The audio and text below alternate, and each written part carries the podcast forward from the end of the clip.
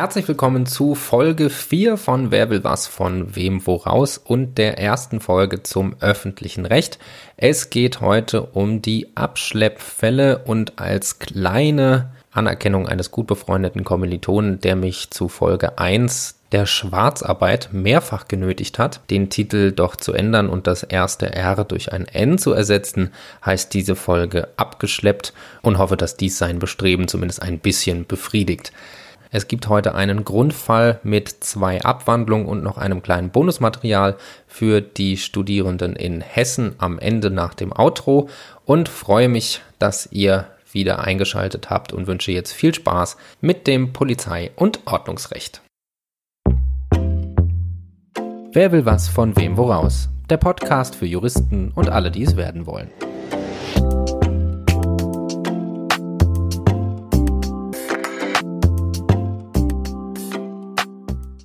Beginnen wir also mit dem Sachverhalt unseres heutigen Falls. Und zwar befinden wir uns in der schönen Innenstadt von Frankfurt. Und ja, wer die Zeil in Frankfurt kennt, der weiß, da verbringt man wirklich gerne und viel Zeit. Und das dachte sich auch unsere Klägerin Kira. Kira kommt um 9 Uhr morgens in die Goethestraße für einen Geschäftstermin, stellt ihren Wagen auf einem ausgewählten Parkplatz, der eine Höchstparkdauer von einer Stunde angibt und den Parkenden auffordert, einen Parkschein zu kaufen.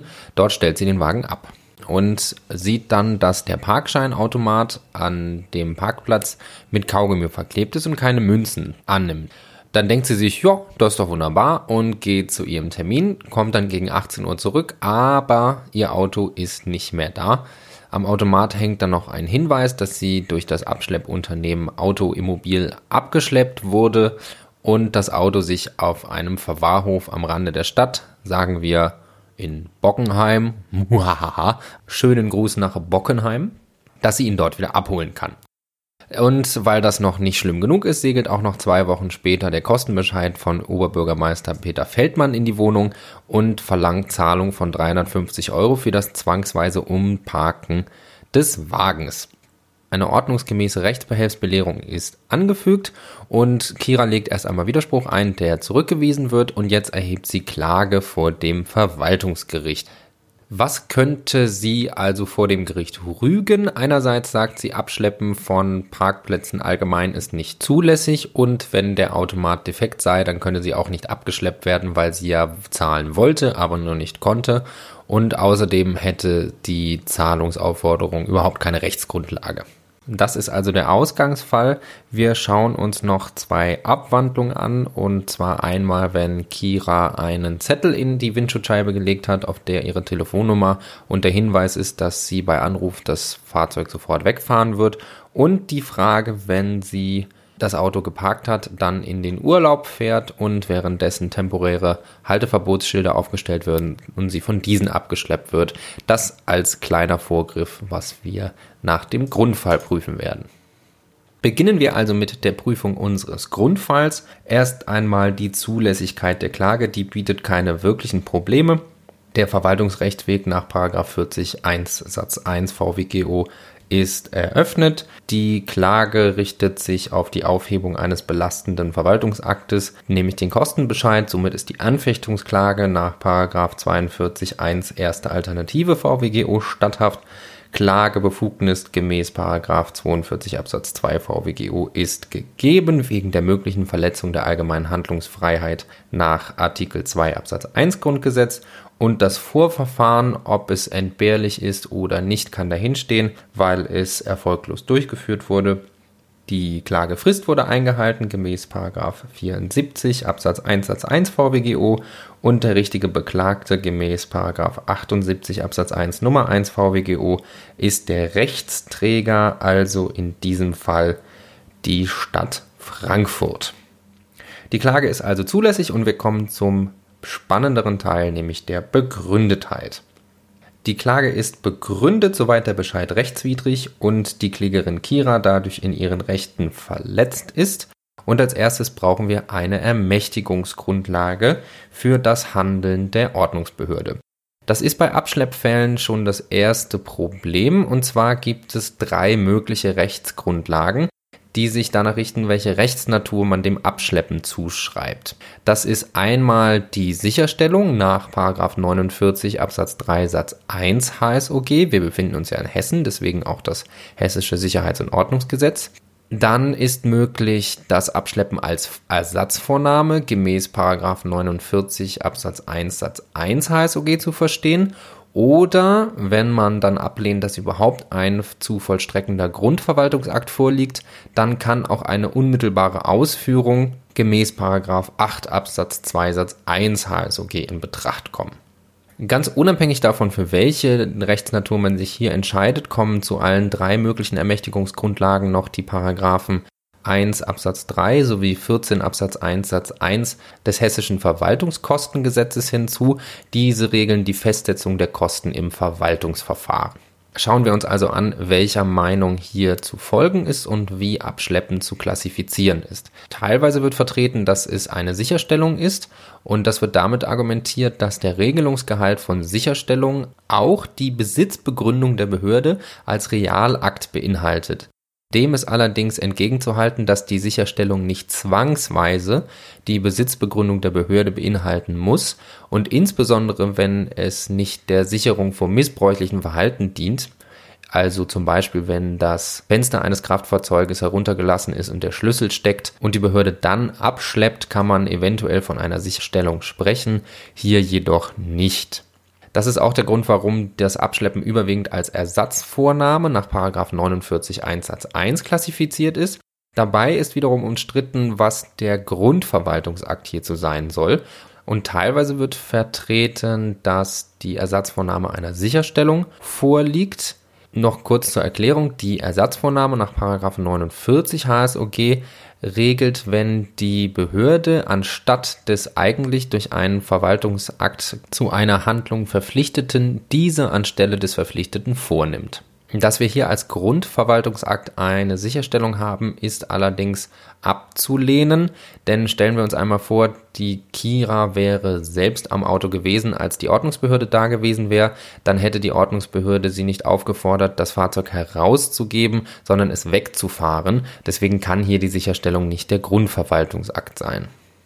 Dazu noch kurz als Erinnerung, es geht hier nur um das Abschleppen als reines Entfernen vom Parkplatz und nicht um die anschließende Verwahrung, weil die in unserem Kostenbescheid nicht aufgeführt ist. Ist das in einer Fallkonstellation noch fraglich, dann ist auch aufzudröseln zwischen dem Abschleppen und der anschließenden Verwahrung und wogegen sich die Klage am Ende richtet. Wegen der eben angeführten Argumentation gegen die Sicherstellung als Grundverwaltungsakt geht auch die Rechtsprechung davon aus, dass eine Parkuhr mit Höchstparkdauer nicht nur das Gebot enthält, die maximale Parkdauer nicht zu überschreiten, sondern auch, und das mag vielleicht etwas konstruiert erscheinen, nach Überschreiten der Parkdauer das Fahrzeug zu entfernen. Somit ist in dem Schild der Grundverwaltungsakt auf Entfernen des Fahrzeuges enthalten. Noch anzusprechen ist außerdem, dass die Maßnahme hier durch ein privates Unternehmen, nämlich das Abschleppunternehmen Auto Immobil, vorgenommen wird. Allerdings ist das kein Problem, denn es handelt im Auftrag und unter Überwachung der Behörde und agiert hier somit als öffentlich-rechtlicher Verwaltungshelfer oder unschön gesagt als Verwaltungswerkzeug, weshalb auch eine Maßnahme der Behörde vorliegt.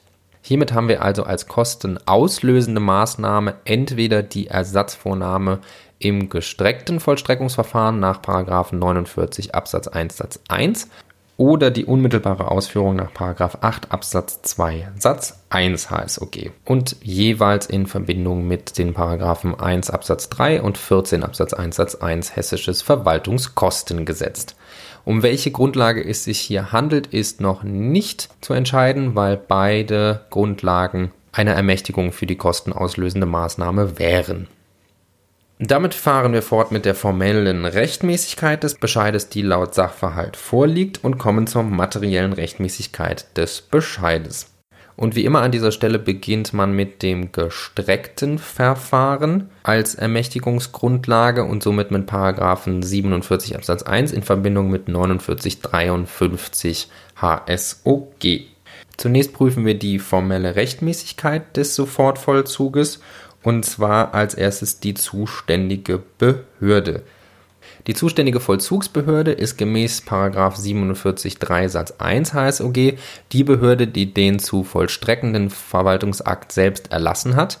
Und hier ist es das Schild mit Parkautomat für die Höchstdauer eine Stunde die mit Wegfahrgebot vom Straßenamt aufgestellt wurde. Vollstreckt wird es vom Ordnungsamt und beides sind Organe der einheitlichen Verwaltung der Stadt Frankfurt und daher ist auch das Ordnungsamt zuständig für die Vollstreckung nach 47 3 Satz 1 HSOG. Eine Anhörung ist gemäß 28 2 Nummer 5 Hessisches Verwaltungsverfahrensgesetz entbehrlich und für die Ersatzvornahme ist keine Form vorgeschrieben. Somit ist die Abschleppmaßnahme formell rechtmäßig. Kommen wir also zur materiellen Rechtmäßigkeit und prüfen zuerst, ob ein vollstreckbarer Titel, also ein Grund-VA auf Handeln, Dulden oder Unterlassen gerichtet ist. Und das haben wir ja schon erwähnt, der Parkscheinautomat enthält auch als Allgemeinverfügung im Sinne des Paragraphen 35 Verwaltungsverfahrensgesetz das Gebot zum Wegfahren nach Ablauf der Parkzeit und ist somit ein Grund-VA auf ein Handeln. Die Vollstreckbarkeit ergibt sich aus 80 Absatz 2 Satz 1 Nummer 2 VWGU analog, nachdem die Verkehrsregelungen wie unaufschiebbare Maßnahmen von Polizeivollzugsbeamten sofort vollstreckbar sind. Ob die Rechtmäßigkeit des Grund-VAs zu prüfen ist, lehnen wir ab mit dem Argument, dass dem Vollzugsbeamten nicht zumutbar ist, die komplette Rechtmäßigkeit des Verwaltungsaktes zu überprüfen. Andererseits kann dem entgegengehalten werden, dass bei schon rechtswidrigen Grund-VA auch alle auf diesem VA aufbauende Maßnahmen rechtswidrig sind, was im Ergebnis jedoch abzulehnen ist. Daher kommen wir nun zu der Frage der ordnungsgemäßen Art und Weise der Vollziehung und da ist als erstes das richtige Zwangsmittel, was hier bei einer vertretbaren Handlung, nämlich dem Wegfahren des Kfz nach 49 das richtige Zwangsmittel ist. Das Ganze muss jedoch auch angedroht worden sein. Diese Androhung kann sich jedoch nicht aus dem Schild oder der Parkuhr selbst ergeben, weil die Androhung gemäß 53 Absatz 6 Satz 1 HSOG zugestellt werden muss. Jedoch könnte die Androhung entbehrlich sein, gemäß 53 Absatz 1 Satz 4 HSOG. Dieser lässt von der Androhung absehen, wenn die Umstände sie nicht zulassen, insbesondere wenn die sofortige Anwendung des Zwangsmittels zur Abwehr einer Gefahr notwendig ist. Und das Problem daran ist, dass genau dieser letzte Halbsatz von der überwiegenden Ansicht als Verweis auf 47.2, also den Sofortvollzug verstanden wird, weswegen die Anwendung dieses Entbehrlichkeitsgrundes auf das gestreckte Verfahren abgelehnt wird.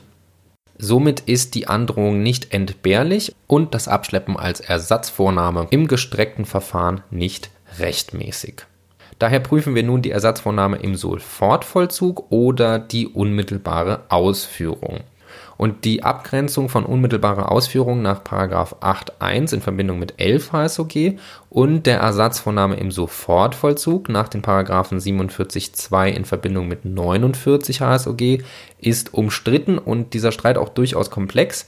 Der wird später jedoch höchst interessant, denn hier ist das Positive, dass einheitlich anerkannt ist, dass die unmittelbare Ausführung nach 8.1 HSOG ausscheidet, wenn dem Störer vor der Durchführung einer Maßnahme ein vollstreckungsfähiger VA bekannt gegeben wurde oder hätte bekannt gegeben werden können.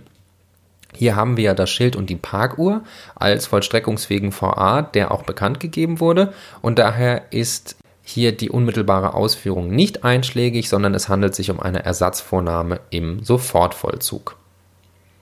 Somit ist die Ermächtigungsgrundlage für die Ersatzvornahme im Sofortvollzug der Paragraph 47.2 in Verbindung mit 49 HSOG und formell rechtmäßig war die Abschleppmaßnahme auch, deswegen steigen wir jetzt in die materielle Rechtmäßigkeit ein. Beginnen wir mit den Tatbestandsvoraussetzungen des Paragraphen 47 Absatz 2. Dies benötigt zuerst eine gegenwärtige Gefahr und die liegt vor, weil Kira hier gegen die Straßenverkehrsordnung verstößt und somit die Unverletzlichkeit der Rechtsordnung auch im Straßenverkehr bedroht. Dann muss die Behörde noch innerhalb ihrer Befugnisse handeln und das liegt vor, wenn ein rechtmäßiger Grund-VA gegenüber dem Vollzugsbetroffenen hätte erlassen werden dürfen. Wir prüfen also die Rechtmäßigkeit eines hypothetischen Grund-VAs. Und der Sofortvollzug ist auch dann anwendbar, wenn das gestreckte Verfahren aus irgendeinem Merkmal scheitert und nicht nur, wenn ein Grund-VA überhaupt nicht vorliegt. Im Gegensatz zum gestreckten Verfahren ist hier jedoch die Rechtmäßigkeit dieses hypothetischen VAs zu prüfen. Jedoch sägen keine Anhaltspunkte für dessen Rechtswidrigkeit vor und sie ist anzunehmen. Daher liegen die Voraussetzungen des Paragraphen 47 Absatz 2 HSOG vor. Des Weiteren ist die ordnungsgemäße Anwendung des Zwangsmittels zu prüfen. Und fraglich ist hier, ob dies verhältnismäßig, also geeignet, erforderlich und angemessen war. Geeignet für die Beendigung der Gefahr ist das Mittel auf jeden Fall. Erforderlich ist es auch, denn die Ordnungsbehörde hat keine Warte- oder Nachforschungspflicht, wenn keine Möglichkeit zum schnellen Auffinden des Störers gegeben sind. Dieser Punkt wird später noch bei dem Fall mit dem Zettel in der Windschutzscheibe spannend. Außerdem müsste die Maßnahme angemessen sein und hier ist folgendes Problem. Kira steht auf einem Parkplatz, also auf einem Ort, der zum Parken gedacht ist. Jetzt muss man jedoch sehen, dass das Ziel der Parkuhr und der Begrenzung der Höchstparkzeit ist, diesen knappen Parkraum in der Innenstadt möglichst vielen Autofahrerinnen und Fahrern zur Verfügung zu stellen. Es kommt bei der Beurteilung der Angemessenheit also ganz entscheidend darauf an, wie knapp es wirklich ist und die Angemessenheit zu bejahen wird immer schwieriger, je weiter man sich von Innenstädten oder Ballungszentren entfernt. Befindet man sich also in einem Vorort und es sind um diesen einen Parkplatz, auf dem Kira stünde, noch etliche weitere verfügbar, ist ein Abschleppen nicht angemessen. Dabei ist auch noch einmal der generalpräventive Charakter des Abschleppens zu unterstreichen, denn wäre allgemein bekannt, dass an Parkplätzen nicht abgeschleppt werden darf, dann würden wahrscheinlich auch solche Parkverstöße entsprechend zunehmen. Da Kira sich hier erdreistet hat, mitten in der Frankfurter Innenstadt die Parkzeit um mehrere Stunden zu überschreiten, ist die Angemessenheit der Maßnahme jedoch zu bejahen. Somit ist das Abschleppen als Ersatzvornahme im Sofortvollzug nach 47 Absatz 2 in Verbindung mit 49 HSOG rechtmäßig. Da keine Vollstreckungshindernisse vorliegen, haben wir hier eine rechtmäßige Ersatzvornahme als kostenauslösende Maßnahme. Prüfen wir also noch, ob der richtige Kostenschuldner vorliegt. Das ist nach 49 Absatz 1 Satz 1 die von der Vollstreckungsmaßnahme betroffene Person, also nach 6 oder 7 Verantwortliche und Kira ist hier sowohl Verhaltensstörer nach 6 als auch Zustandsstörerin nach 7, sodass sie auch kostenverpflichtet ist ist noch zu prüfen, ob die Kosten auch nach Art und Höhe berechtigt sind.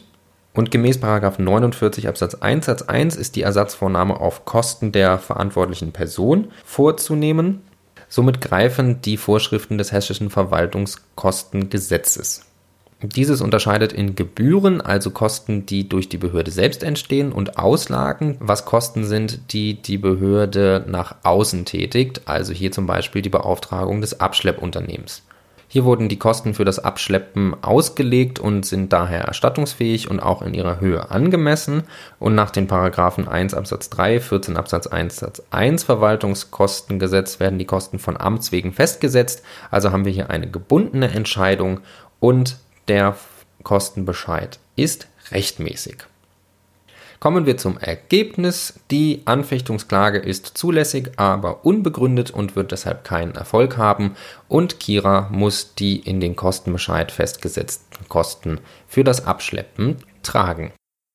Dann kommen wir jetzt zu der ersten Abwandlung und zwar zu einem Fall, der für jeden Autofahrer und jede Autofahrerin besonders ärgerlich ist, nämlich dem Szenario, Kira stellt ihr Auto ordnungsgemäß ab, reist in den Urlaub und währenddessen werden Halteverbotsschilder aufgestellt, weil dort Arbeiten durchgeführt werden müssen und vier Tage nach Aufstellen dieser Schilder beginnen die Arbeiten und deswegen wird ihr Auto abgeschleppt. Als sie dann aus dem Urlaub wiederkommt, hat sie sowohl einen Kostenbescheid als auch kein Auto mehr. Für dieses Sonderszenario gibt es zwei Probleme, und zwar einmal das Wirksamwerden von Verkehrsschildern und den darin enthaltenen Geboten gegenüber Verkehrsteilnehmern, was eine Frage des vollstreckbaren Titels in der materiellen Rechtmäßigkeit ist, und der Frage, inwieweit die Kostentragungspflicht bei nachträglich aufgestellten Verkehrsschildern angemessen ist. Beginnen wir mit dem ersten Problem, nämlich der Frage, wann das in einem Verkehrsschild enthaltene Gebot wirksam wird. Dazu ist zunächst noch einmal einzuordnen, ein Verkehrsschild ist eine Allgemeinverfügung, die gegenüber demjenigen, für den es bestimmt ist oder der von ihm betroffen ist, in dem Zeitpunkt wirksam wird, in dem es ihm bekannt gegeben wird. Dabei ist bei Verkehrsschildern die Bekanntgabe das Aufstellen, also eine besondere Form der öffentlichen Bekanntmachung. Und dabei gilt, dass wenn das Verkehrsschild so aufgestellt wird, dass ein durchschnittlicher Kraftfahrer bei Einhaltung der notwendigen Sorgfalt nach 1 Straßenverkehrsordnung schon mit einem raschen und beiläufigen Blick dieses erfassen kann, dann äußert das Schild gegenüber jedem Verkehrsteilnehmer seine Regelung, der von dem Schild betroffen ist. Und das ist auch unabhängig davon, ob der Verkehrsteilnehmer das Schild tatsächlich wahrnimmt. Daraus lässt sich ableiten, dass unterschieden wird zwischen einer äußeren Wirksamkeit, also dem Aufstellen des Schildes, und einer inneren Wirksamkeit, also der erstmaligen Beschwer des Verkehrsteilnehmers. Und erst wenn beides kumulativ vorliegt, dann wird das Schild auch für den jeweiligen Verkehrsteilnehmer verbindlich. Hier ist jetzt das Problem, dass das Verkehrsschild erst nach Abstellen des Pkw aufgestellt wird und Kira gar keine Kenntnis davon hat. Jedoch, wie oben bereits dargestellt, ist nach ganz herrschender Meinung die tatsächliche Kenntnisnahme von dem Schild gar nicht nötig, sondern es kommt auf die Möglichkeit des Erfassens bei gebotener Sorgfalt an. Und das wird auch für den Fahrer eines Kraftfahrzeuges bejaht, wenn dieser die tatsächliche Gewalt über sein Kraftfahrzeug weiter hat, was in diesem Fall Kira auch hat, obwohl sie im Urlaub ist.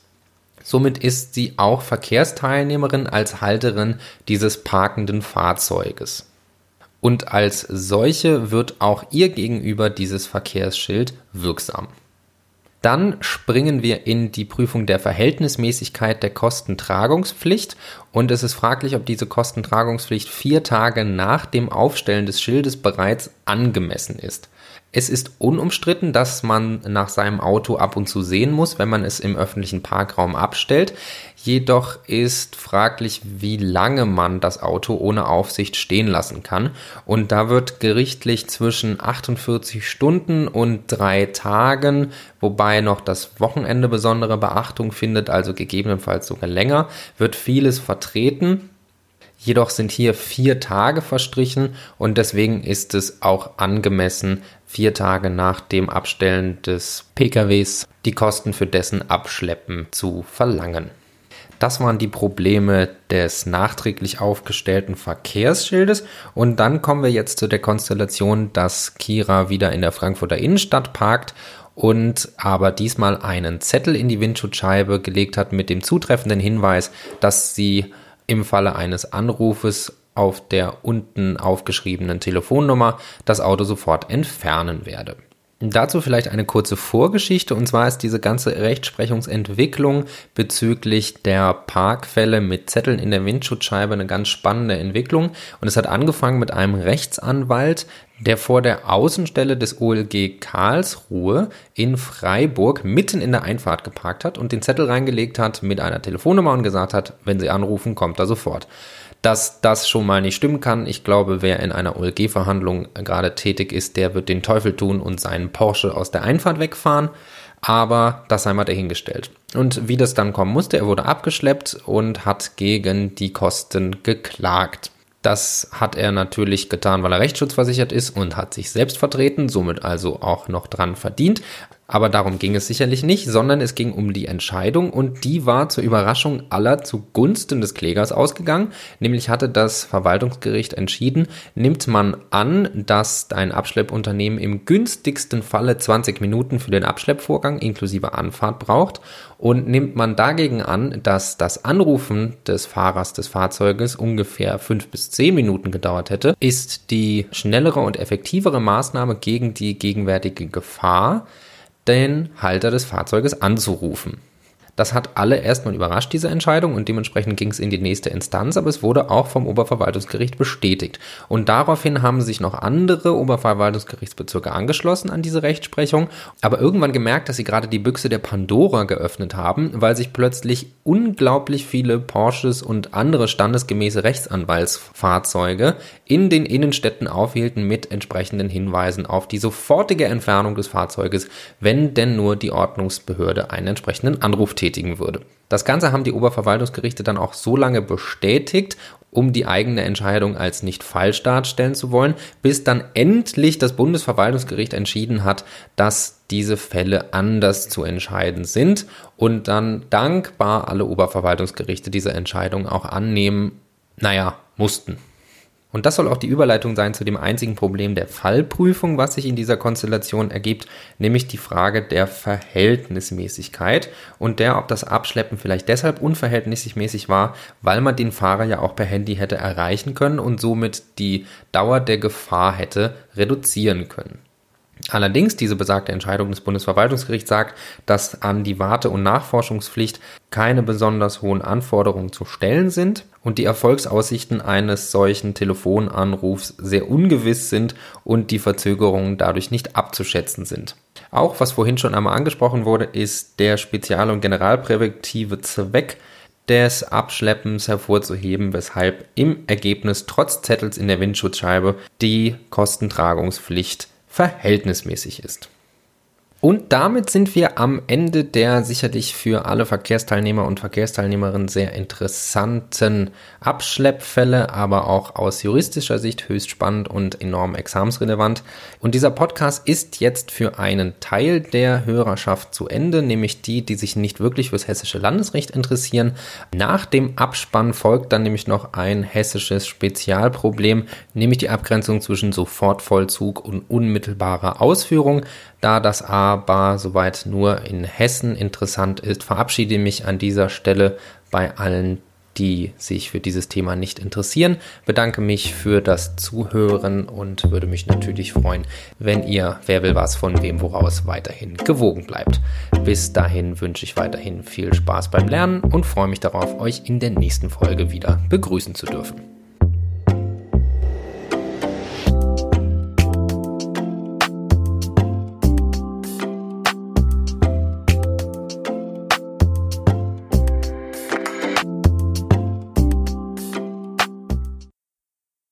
Ich freue mich, dass ihr das Outro euch angehört habt und trotzdem noch dran seid.